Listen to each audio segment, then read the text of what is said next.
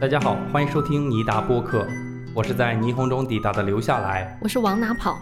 哎，我看这期节目你取了一个名字啊，叫“古董局中局”，怎么的？咱们是要讲古董了吗？哎，今天咱要聊一期关于古董家具的案件。哦，这个案件不是发生在北京潘家园琉璃厂，而是发生在我们国家另外一个宝岛海南岛。哦，在海南岛，除了常见的一些刑事案件以外，还有那么一种多发的案件类型，这就要说到海南岛上一个特有的珍稀物种——海南黄花梨。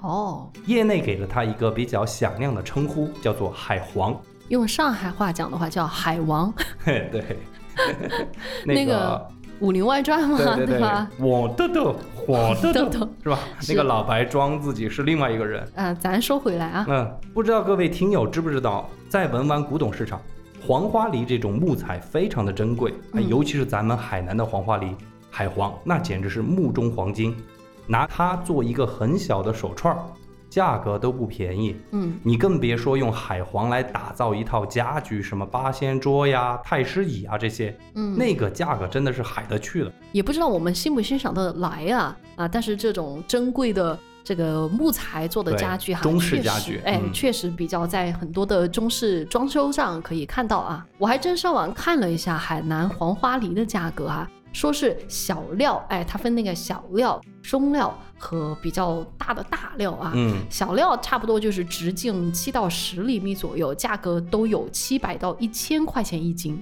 你看你，更别说大料，比如说超过二十厘米这样子，大概就是有五千块钱一斤的这个市场价格，确实算是价格不菲了。而且如果这个海黄的家具再上一点年份啊，比方说是明清时代的古董家具、嗯啊，那估计就是七位数往上走了。是，而且如果再好一点，你可能就只有去拍卖行去买了。嗯，我在抖音上看到过一个专门收海黄的博主，他去海南一个农民大伯的家，就收了一根海黄，多长呢？就只有一个很小的那种擀面杖那么长，但是品相特别好。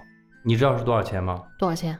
大概是要价三万还是五万，我忘了。哦，但是他如果拿过手去改装一下，或者再去打磨一下做个造型可能就十多万去了。是，所以你想，这么昂贵的木材，肯定就会被很多不法分子给盯上。哦，所以很多人就会铤而走险去偷野生黄花梨。所以你说的在海南岛经常发生的这个案件类型，其实就是跟黄花梨家具有关的，对比如说偷窃案、抢劫案，对吧？，对，那今天我们就要聊一起因为偷窃黄花梨古董家具而引发的一场连环凶杀案。哦，古董局中局，对这个案件可以说是扑朔迷离，案件里面套着其他的案件，那就跟你刚刚说的啊，马伯庸那本书取名一模一样，嗯局中局，案件的过程很离奇，嗯结果也让你感到特别的无语。嗯，好吧，那案件开始，老规矩，我也特别的说明一下，本期案件是参考了零七年发表在中国公安的一篇学术论文，三位作者应该就是当年参与了侦破此案的三位公安干警。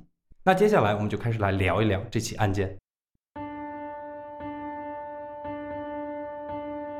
今天的案件，我想先从海南警方抓获犯罪嫌疑人那一刻开始讲。哦，一来就先抓罪犯吗？对，对于警方来说，咱们老实讲，涉及到黄花梨被偷的这种案件，我们就单纯从侦破技术层面上来说，难度其实并不大，对吧？说到底，它就是一个偷窃案。嗯，所以，当犯罪嫌疑人被抓获的那一刻，所有的公安干警都觉得这个案件算是基本上告破了。但是，这个案件为什么我说很离奇呢？就是因为在抓获嫌疑人的时候，离奇的事儿就开始上演了。咋回事儿呢？警方在犯罪嫌疑人随身物品中搜出一个很奇怪的东西，让当时的办案人员百思不得其解。那这个东西究竟是什么呢？这个事儿啊，就要说到零七年的四月二日，海南万宁市公安在深圳警方的帮助下，在深圳的某一个工厂里边就抓获了一名犯罪嫌疑人，这个人叫做王方洋。哦，所以是在深圳跨省抓的是吧？根据当时的办案民警回忆，当民警冲进厂房，站在王方洋面前的时候，他其实完全没有任何抗争，而是非常平静地向警方提了一个要求。我们今天要讲的这个案件，就从这个请求开始来说哈。OK，王方洋他的原话是这么说的：“他说，可不可以让我回一趟宿舍，把我的行李带上，一起走？其实根本不用他讲，为了调查取证，海南警方肯定都会把他的一切随身物品都会带回警局，搜查里面有没有什么关于案件的比较重要的证物嘛，对不对？嗯，但是他可以自己拿行李吗？他不是犯罪嫌疑人吗？对啊，警方先就带着王方阳去到了他的那个住所，准备就收拾他的行李。但是到了住所，海南警方多了一个心眼儿，他们制止了王方阳拿行李的这个行为，就防止他趁机销毁某些证物，以防万一嘛。那其中一位民警就开始替他收这些随身物品，嗯，一边收呢，也就一边开始进行安全检查。哎，就在这个时候，在王方阳的随身物品里边，警方就发现了一个很奇怪的东西。嗯是什么呢？其实就是两封手写的信件。哦，在这儿你的这个谜题最终终于解开了。因为你不是埋了一个伏笔吗？嗯说是从他的随身物品里面找到一个奇怪的东西，所以就是两封信件。那咱们就高低得听听这两封信怎么个奇怪法。话接着你的说，嗯所有的物品都很正常，衣服、鞋子什么的，嗯就这两封信就很奇怪。因为你想啊，零七年了，虽然没有微信，嗯，但是 QQ、短信啥的都有，哎，是吧？是再不济还有手机小灵通、固定电话，嗯，你犯得上用手写的书信联系吗？万一他是那种比较 old school 的人呢？也可能嘛。所以啊这位民警就打开了信件，开始检查信件里面的内容。嗯但是我不知道这个合不合规矩哈。总之，警方打开了这个信件，开始读信。第一封信是王方阳写给自己妻子的一封很普通的家书，里面讲的呢就是日常的问候，也没有什么特别可疑的地方。但是，当打开第二封信的时候，警方感到特别的迷。嗯，这封信上居然是四道奇怪的问答题。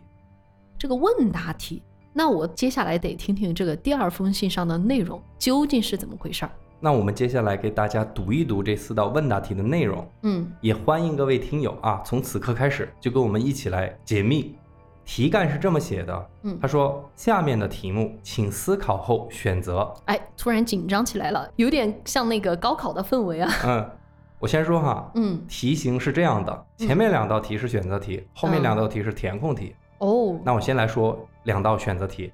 第一道选择题这么说的：老四回家有多少安全感？A 百分之十，B 百分之二十，C 百分之四十，D 百分之八十。哦，老四嗯，回家有多少安全感？还是百分比啊？对，第二道选择题，至少在七天内，几天能够见到老三？A 哦五天，B 三天，C 两天，D 一天。又来个老三。嗯，第三道题就是填空题了哈。嗯，老三能吃多少天？多少天能带他去看金鱼？嗯，这就有点迷了。看嗯金鱼，最后一道题也是个填空题，几天内你能够完成工程？哦，你看到这些内容，你觉得是什么？我会倾向于觉得这可能是在跟同伙儿联络。为什么呢？因为你看看老四、老三，对吧？一看起来就像是同伙嘛。至于说其他的信息，我觉得还需要更多的线索啦。但至少来说，我觉得这封信确实在内容上是很迷惑的。在警方看来，这封信的内容十分可疑，因为这封信的真实意图究竟是什么？你只凭这几个问题很难去揣测。是的，那我们先来看一下这封信是谁寄给他的。嗯，王方阳的这封信是一个叫做王成辉的人寄给他的。哦，我觉得这个就是说明了有四个人嘛，那么两个人是已知的了，王方阳和王成辉，还有一个老三和老四。那么满头问号的警方其实当时就询问了王方阳，就说这究竟是怎么回事儿？这个嗯问答题，嗯，那不出意外，这家伙嘴肯定很严，啥都不说。那么我们暂时就把这个奇怪的信放到一边，把镜头拉回到一个月以前，我们一起来看一看这个叫做王方洋的男子，他究竟犯了什么事儿？嗯，为啥海南警方大老远的跑到深圳去把他抓回来呢？我们就把时间调回到二月二十八日，嗯，也就是王方洋被抓的一个月以前，在海南万宁市某一个小镇上，有一位九十三岁的独居老人，我们就叫他严老伯。OK，严老伯的儿女都在外地工作，严老伯的日常生活起居呢，就是由他的一个侄子在照料。侄儿，对，这个侄子呢，每天白天的时候啊，就在距离严老伯家大概三公里以外的一个市场卖鱼。哦，到了晚上就会回到严老伯家来睡觉，一方面借宿，一方面也可以照料一下老人家。确实九十三岁了嘛，也该有人照料一下了。二月二十八日这天晚上，侄子回到家中，照常就去看看严老伯。嗯，让侄子觉得奇怪的是，今天家里黑灯瞎火，哎嗯，院子里安静的出奇。侄子叫了几声，没人回应。啊，严叔在吗？对啊，他就挨个儿开始在几个房间里面去找严老伯，最终啊，他就发现老人家是倒在了卫生间的门口。哦，老人倒地的姿势是仰面，嗯上半身在卫生间里边，下半身在卫生间外边，嗯，黑灯瞎火的，你乍一看还以为老人家摔倒了。哦，这可不得了。对啊，老人家上厕所滑倒了的话，还是挺危险的。，对嗯于是，侄子就赶紧上前查看。是，但是等侄子靠近老人的时候，就发现老人确实已经断气了。哦，但是更为诡异的是什么呢？是他的死状。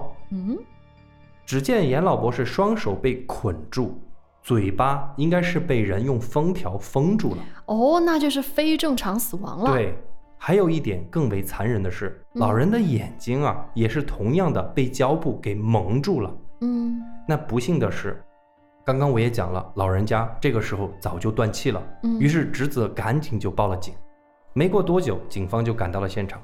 不用说，一看老人的死状，初步判定肯定是谋杀。嗯，法医当场就给了死亡鉴定，死亡的原因是啥呢？是窒息。哦，同时，法医还发现严老伯全身上下根本就没有发现任何的致命外伤，哦，所以就是窒息而亡对，就是窒息而亡。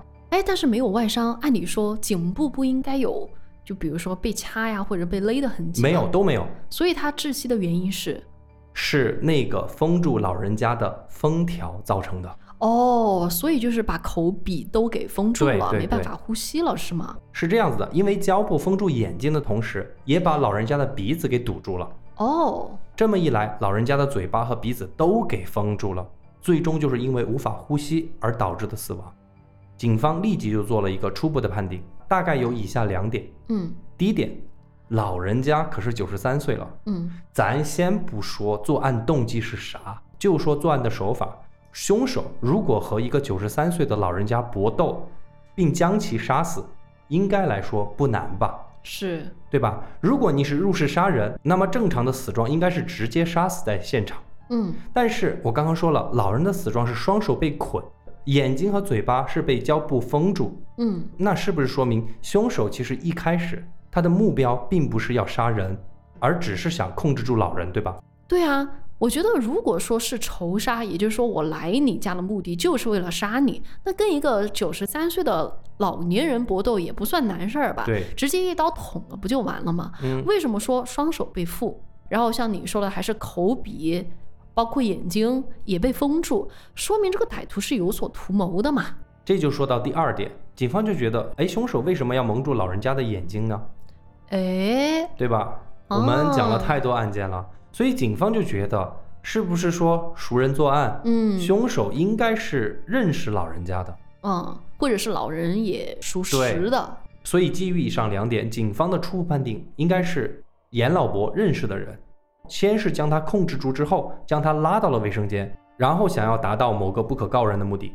在这个过程中，老人的鼻子和嘴巴被有意无意的给堵住了。哦，听完警方的分析啊，老人的侄子是既没反对也没有同意，就这么说了一句：“他说严叔家也不富裕啊，也没有听说有什么值钱的东西，更别说有什么秘密可言了。啊，也就是说你这么把一个老人家给绑起来，能图啥呢？对啊，哎，侄子这么一说，反倒是提醒了警方，因为自打他们进到这个案发现场之后啊，他们的侦查范围主要是围绕着这个卫生间。我这儿稍稍提一句，严老伯的住所是属于那种城乡结合部，嗯，房子的那种构建是我们农村常见的构造，就说卫生间是单独设置在院子的东侧，哦，你要穿过院子来到院子的西侧，那个地方才是老人日常起居的住所。哦，所以接下来警方就准备去严老伯住所去看看，哎，看看是不是有什么东西被偷了。等警方来到严老伯的住所进行物品清点的时候，警方就发现严老伯家是真丢了东西，哦，丢的不是别的，就是家里的一张八仙桌。哎，古董出现了。除此以外，家里是什么东西都没有丢。其实也可以想象，就嗯一个、怎么说，农村的老头嘛，嗯，感觉也没什么可图的啦。对你，说家里有一张八仙桌，可能真的是唯一值钱的东西。但是你要回到当场，嗯那警方就觉得很奇怪，嫌疑人啥都不拿，怎么单单就把这个八仙桌给拿走了呢？哎，这个八仙桌究竟是啥呢？肯定大家都能猜到，这个八仙桌就是用海黄、海南黄花梨给打造的。哎，价值不菲。对，在案发前，老人的侄子也只是听老人提到过，这个黄花梨八仙桌是他祖上传下来的。哎，搞不好年代很久远。对啊，但侄子说他并不是很清楚这个桌子的价值。嗯，看来哈，确实这个价格应该是足够高，足够引起不法分子的关注了。对啊，家里有一张祖传下来的黄花梨八仙桌，这个事儿可能是不知道怎么回事儿，传到了哪个歹徒的耳中，嗯勾起了他的歹心，这就给老人带来了杀身之祸。嗯，为了找到嫌疑人，警方是对老人周边开始进行了走访调查；二呢，就是对屋内进行了勘查，寻找嫌疑人的线索。嗯，那我们首先说一下走访的情况。警方先是安排了一组人马，以严老伯家为中心开始进行走访调查。经过一天的走访询问，警方从严老伯附近的一个邻居处获悉，在案发当天，他看到过有两名年轻男子和老人一起进入了屋内，但具体长啥样没看清楚。嗯，接着，我们来说说现场的勘查情况。警方在屋内发现了不属于严老伯和他侄子的脚印，嗯，更重要的是，他们提取到了除了严老伯和侄子以外的第三人和第四人的指纹。也就是说，有两位陌生人的生物样本留在了家里边。对，警方就赶紧把采集的指纹就送到了警局进行指纹库的比对，希望通过指纹来锁定犯罪嫌疑人。同时，除了以上的两个侦破方向以外，警方还安排了一条线。哦，就是安排了一组人马去查当地的黄花梨交易市场。是你得手之后得赶紧出手，对啊吧？就这么巧，三月一日，也就是案发后的第二天，警方就查到严老伯的八仙桌还就真的出现在了当地某一个黄花梨的交易市场。哦，售卖这个八仙桌的人，市场里面的人都认识，就是当地的一位农民，名字叫做王方洋。哦，所以王方洋就这么着被逮着了，是吧？这两个发现就让警方很兴奋，犯罪嫌疑人这么就确定了，嗯，作案的动机也确定了，那就是为了偷别人的八仙桌而把人给残忍杀害。嗯，那与此同时，警方也得到了另外一个非常积极的结果，指纹排查的结果也出来了，哦，其中一名指纹在数据库中匹配出来了，那个人是谁呢？就是这个王方阳。哦，所以这个王凤阳之前有入狱过吗？对，之前他有偷鸡摸狗的行为，进过局子，哦，所以留有他的指纹。嗯，现在真的就是板上钉钉了。是，而且我觉得这个破案过程也非常的容易、啊。对于是，警方对王方阳就实施了逮捕。通过审讯王方阳的妻子，才得知王方阳是去了深圳打工，嗯，那目前是在一个汽修工厂工作。那接着，就像我刚刚节目一开始讲的那样，海南警方把王方阳给逮了回来。嗯，所以我觉得这个王方阳不仅仅是犯了偷窃罪，对，确实还背了一条人命在身上，那怪不得要进行这个跨省逮捕了。被抓捕归案的王方阳，他也没有藏着掖着，很快就交代了他的作案动机和作案手法。那我们来听一听。嗯，王方阳他之前的工作其实就是倒腾黄花梨的，其实也挣了一些钱，但是呢，有个缺点，爱赌博，欠了一屁股的赌债。偶然间啊，他就打听到严老伯的家里有一个黄花梨八仙桌，这小子很贼，他先去找的是买家，嗯，哎，就跟那个买家说，我手里面有一个八仙桌。那个买家呢，姓王，王老板，开价十万。嗯，但是这个王老板也不是什么好东西哈，他是专门收这种赃物的，你懂了吗？哦就是偷的东西，他经常喜欢收。嗯，那接着呢，这个王方阳啊，他就跑到严老伯家去谈买卖，就是我要买。哦，所以我先把买家找着了，我再去找这个卖家，不管你同不同意，你都得拿给我，对吧？对啊，他就想去收购这个八仙桌，他心嗯里盘算的是，我就给这个老大爷一两万块钱，哎，他反正也不懂这个市场咋回事儿。转手就卖出去做中间商赚差价八九万啊。但是买卖这个东西，咱都知道是建立在自愿的基础上，你要买，我得卖，对不对？嗯，但严老伯本身就不想卖这个祖传八仙桌，一来二去的，两个人根本就没有谈拢。所以他就起了歹心了。，对，他就设计了一个偷窃八仙桌的计划。王方洋先是组建了自己的团队，嗯，除了他以外，他还找到了王成辉，也就是给他那个写信出题的那个人，人。嗯，另外两个人，一个是李大海，还有一个叫做杨玉国。二月二十八日，王方洋和王成辉两个人，他们先就假装自己是黄花梨商人的身份，叩开了严老伯的家门。哦，这就是邻居看到的，有两个年轻人去了人家家里，来到屋内呢，王成辉啊就说：“哎，自己要上厕所，请严老伯带带路。”老人家也是好心嘛，就走前面，带着王成辉穿过了院子，来到了厕所的门口。按照王放样的计划，此时王成辉需要把老人控制住，嗯，然后关在厕所里，接着返回客厅，跟他一起把八仙桌给搬走。于是王成辉突然就从后面搂住了严老伯的脖子，一手就捂住老人的嘴巴。就在这个时候，一直躲在院外的李大海也冲到了卫生间的门口，就用事先准备好的绳子把老人的手给捆住。接着呢，两个人就拿胶带把老人的嘴巴给封住。事后啊，警方在尸检的时候发现，老人嘴上的胶带一共是足足封了七层。哦，可以说是密不透风。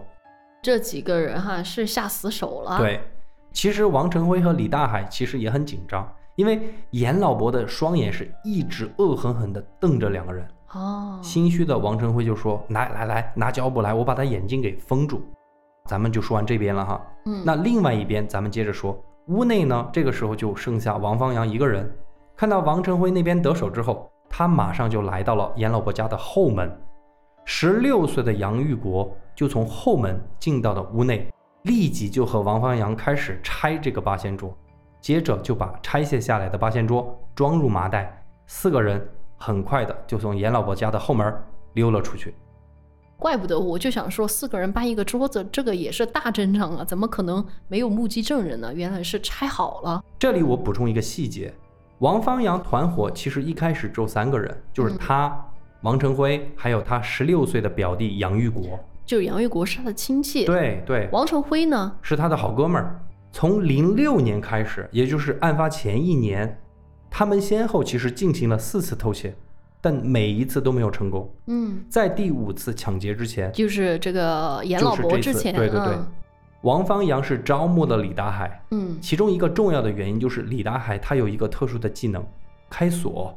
在实施抢劫之前，他们就认真勘察了现场，哎，发现啊，晚上严老伯的侄子要回家住宿，所以没有办法下手，因此只能选择白天抢劫。但是白天作案的话，如果从正门进去，再从正门出来，很容易会被发现，嗯所以就需要从前门进，后门出。但是后门呢，白天是被严老伯给锁上了，哦，所以就需要李达海来开锁。还是有一些严密的计划的。逃窜出去的四个人非常紧张，在逃亡过程中，几个人就不断的再去对作案的细节。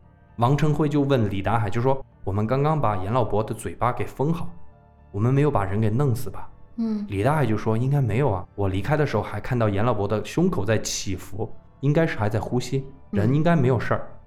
但是在他们实施抢劫后的第三天，王方阳就得知了严老伯已经死了。所以这是意外致死的。，对，一场抢劫案变成了抢劫杀人案，嗯，不管你是意不意外，是性质就完全不一样了。没错。于是四个人就商量，赶紧把这个八仙桌出手，钱一分，咱们各分东西吧。嗯王方阳和王成辉的计划是跑路去深圳，因为王方阳是主谋，一直抛头露面的都是他，而王成辉毕竟他是亲自动手控制的严老伯，并且造成了严老伯的死亡，嗯等于他就是直接的杀人犯。是而一直躲在暗处的李达海和这个杨玉国，他们相对安全，对，就没有目击证人看到他们。暂时应该是查不到两个人。是，以上呢，就是王方洋在抓捕归案之后向警方的全部供述。嗯，行吧，咱们案子聊到这儿，基本真相大白了，对不对？对，接下来警方要做的就是挨个儿的把这三个人抓捕归案，是，本案就可以结案。但奇怪的是，王方阳只向警方交代了王成辉的下落。由于王成辉是和王方阳一起跑路到深圳，警方很快也在深圳另外一个工厂把他给抓获了。嗯，可是对于另外两个同伙，就是李达海和杨玉果这两个人，这个双王啊，嗯他们一直都说自己不知道，给的理由呢倒也合理，他们就说自己跑路去深圳，我们怎么知道他们两个去了哪儿？也正常。对啊，当然警方也去李达海家和杨玉国家去找过嘛，家人都说这两个人不在家，特别是李达海的妻子，她告诉警方就说李大海大概在半个多月前就不知去向，而且走的那天也很奇怪，只是说去和朋友吃酒，也没有说不回来呀。嗯，就莫名其妙失对对对踪了。，那是不是说李大海和杨玉国也发现不对，已经跑路了呢？嗯，就在警方一筹莫展的时候，一位警察突然想到了抓捕王方阳的那天看到的那两封信。咱们兜兜转转，又再次回到了这封谜一般的信上。是，终于要解密了吗？对啊，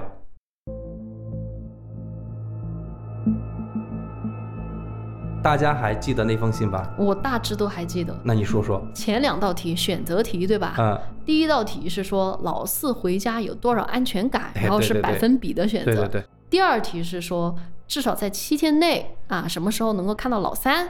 后两道题呢是填空题，第三题是最奇怪的，说啥时候带老三去看金鱼嗯，啊？最后一个题是说几天能完成工程。这么看来呀、就是说这四个人老三老四其实就是他们的同伙，老大呢肯定是王方阳，这是没跑的了。老二呢可能就是王成辉。那我们就来看这个老三跟老四到底是个啥情况。说到底，这封信应该是老二写给老大的信，对不对？聊的是老三和老四的事儿。嗯，那既然案件已经非常清晰了，警方就拿着这个结果反推谜团，相对来说，他们觉得还是很容易的。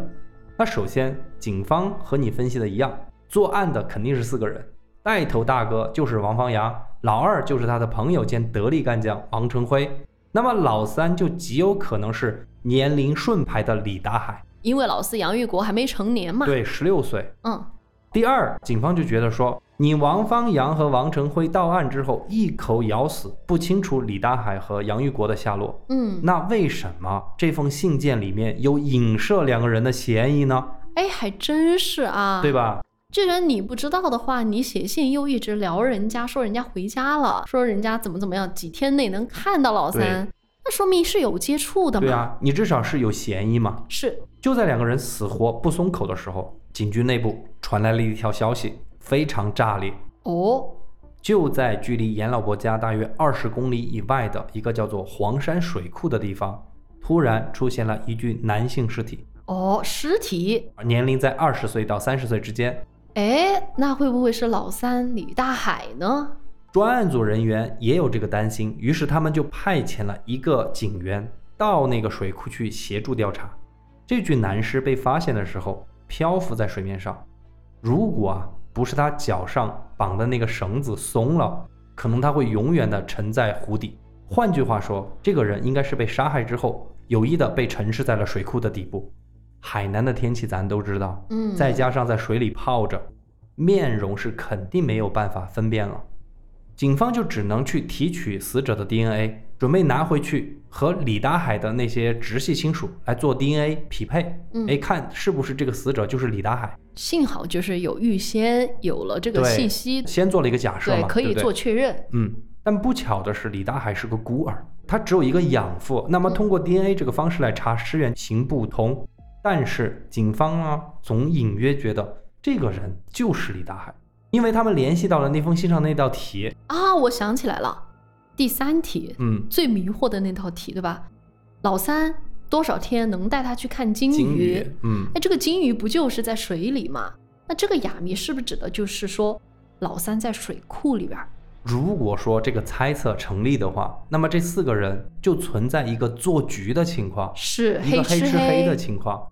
那么杀死李大海的作案动机极有可能是分赃不均，或者是抢劫闹出人命之后，老三李达海顶不住压力想要去自首，结果就被老大和老二或者老四给做掉了，嗯，都有这个可能。那为了证实这个猜想，警方就采用了传统的审讯手段——炸。我还以为你要说什么手段呢？宋慈的《洗冤录》也提到过嘛，你可以去炸一炸嫌疑人，嗯击溃他的心理防线。对，万宁警方也很聪明，在老大和老二之间，他们选择了一个人来诈。嗯，你觉得警方会选谁？这个我还真不知道。他们选择了老二王成辉，因为警方告诉王成辉，首先第一，我们已经知道你那封信说的就是要杀老三。哎，王成辉一听，脸色当即就变了。警方就接着说，第二啊，你老大已经招了，嗯，说的是你杀的老三，他无非就是偷东西。哦，如果你现在再不认罪，加上严老伯的命，加上李大海的命，数罪并罚，肯定死定了。哦，我明白了，因为王成辉身上本来就有一条人命了，对对吧？他本来就害怕，那杀人罪都算你头上，就先在内部里面把他们给瓦解，就老大把所有人命都算在你头上了，两条人命你自己算一算吧。那这个时候，王成辉顶不住压力，全盘向警方讲述了那封信背后的秘密。嗯那我们来说一下这封信到底是什么个意思。，OK，在得知警方开始调查严老伯的这个案件之后，王方阳和王成辉就跑路了。刚刚也说了，也许啊是走得很匆忙，也许是有意为之。我先在这儿埋个伏笔哈，嗯，就是在变卖了八仙桌之后，他们没有把钱分给李大海，就是最后招安的李大海。对，没有给他，哦，两个人拿着钱就走了。我觉得倒也算正常啦，因为李大海是外人嘛。他们那个王成辉，一个是朋友，嗯。对吧？那个杨玉国是弟弟。杨玉国是弟弟，肯定把你这个外人刨开也算正常嘛。三月五日，王方洋和王成辉辗转就来到了深圳，两个人的运气其实有点不错，在一个工厂很快就找了一份算是比较体面的维修工人的工作。嗯，用王方洋自己的话来说，就是他来到了深圳才发现，哎呀，自己还是有价值的，嗯，用自己的劳动是能够养活自己的，所以渐渐的他就想改头换面，重新做人。也就在这个时候，他得到了表弟杨玉国的一个消息，他说啊，李达海对他们卷款跑路非常不满意，喝醉了酒就给自己老婆说了这个事儿，不过没有说具体干了什么，就说的是王方阳和自己做生意却卷款跑路了。那李达海的老婆就不干了呀，就跑到王方阳家去闹。所以王方阳和王成辉就觉得这是一个隐患，不除是不行了。老大王方洋真的是够贼啊，他自己不动手，他就给老二王成辉说：“他说你看，咱们俩本质上是好人，这都能说得出口。在深圳我们俩靠双手能够打出一片天地，过上好日子。这个李大海不同啊，他本身就是坏人，你看他开锁的嘛，偷鸡摸狗的，无恶不作。还能有他恶吗？所以你现在回去把他给做了，回到深圳，咱兄弟俩重新开始，警方绝对查不到我们俩。所以老二就被 PUA 了。对，老二啊，王成辉就悄悄地回到了海南，约李大海出来，就说老大要把钱给你了。当然，等待李大海的肯定不是分赃的钱。那你看这个是非常的讽刺，对不对？你杀了人，逃到了深圳，在深圳发现了自己能活得下来，对，发现了生活的真谛，然后为了维持这份自由，又去杀人。整个作案的过程就是这样子的。三月二十六日，老二王成辉悄悄返回海南，把老三李大海约到了黄山水库，两人还在这儿住了一晚。趁老三不注意，用事先准备好的刀把李大海给杀了，用绳子绑着石头绑在李大海的脚上，然后真的就把李大海给石沉大海了。嗯，为了和远在深圳的王方阳协商杀人计划，两个人决定不用短信，不用电话，哦就用写信的方式来沟通。哎，这么说来的话，我觉得那个王方阳的老婆搞不好也知道他干了这些事情，才会用信件跟他沟通嘛。这个警方是没有查出来的。总之啊，他们俩的操作就出现了书信里边很奇怪的这种问答题，这种方式来沟通啊。问答题是两个人早就商量好了。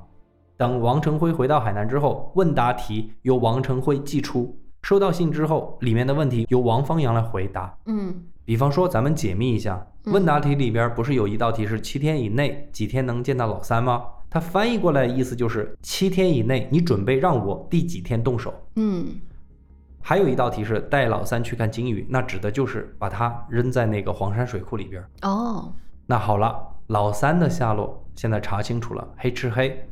现在剩下的还有那个十六岁的孩子杨玉国，那他现在在哪儿呢？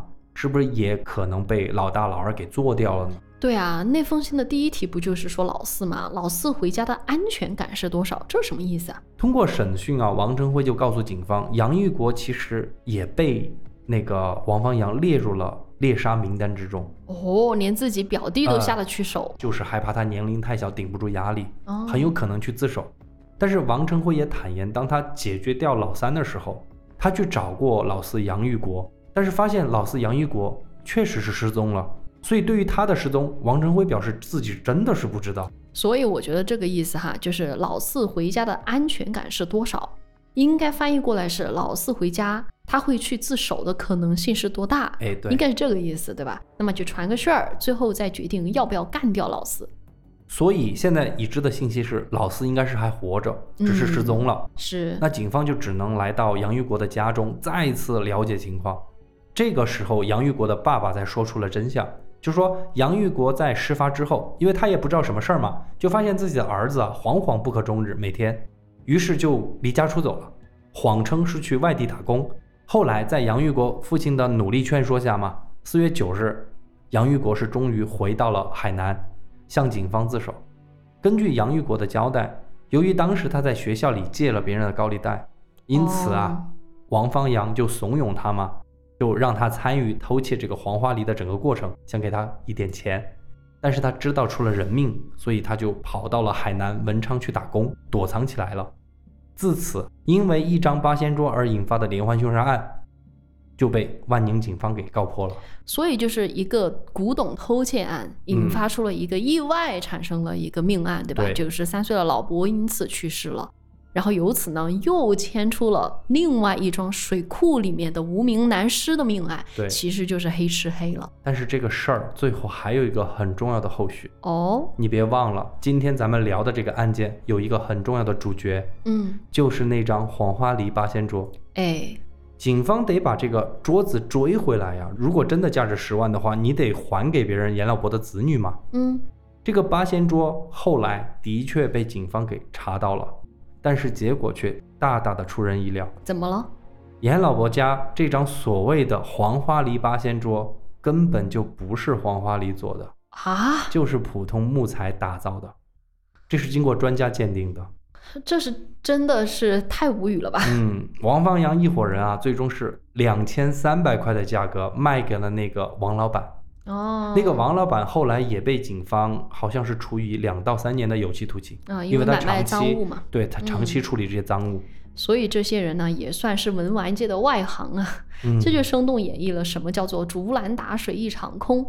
我觉得这个确实是哈、马伯庸式的开头，但是是宁浩一般的过程和结尾对我真的就是很建议宁浩来拍一拍这个电影啊，。特别无厘头的一个过程。案件咱们就说完了，这场古董局中局，古董是假的，两千三百块钱搭进去两个人的命啊。是，接着呢是王方阳和王成辉的死刑，一共四条人命。嗯，这个你真的值得吗？这个教训够深刻了吗？嗯，但这些年，像这种案件一直在海南是层出不穷，哦，这就为什么我一直在说这个案件在海南算是一个比较特别的类型。嗯，嗯二一年的八月，海南海口市某一个村庄里的祖庙，用来供那个香的八仙桌被偷了。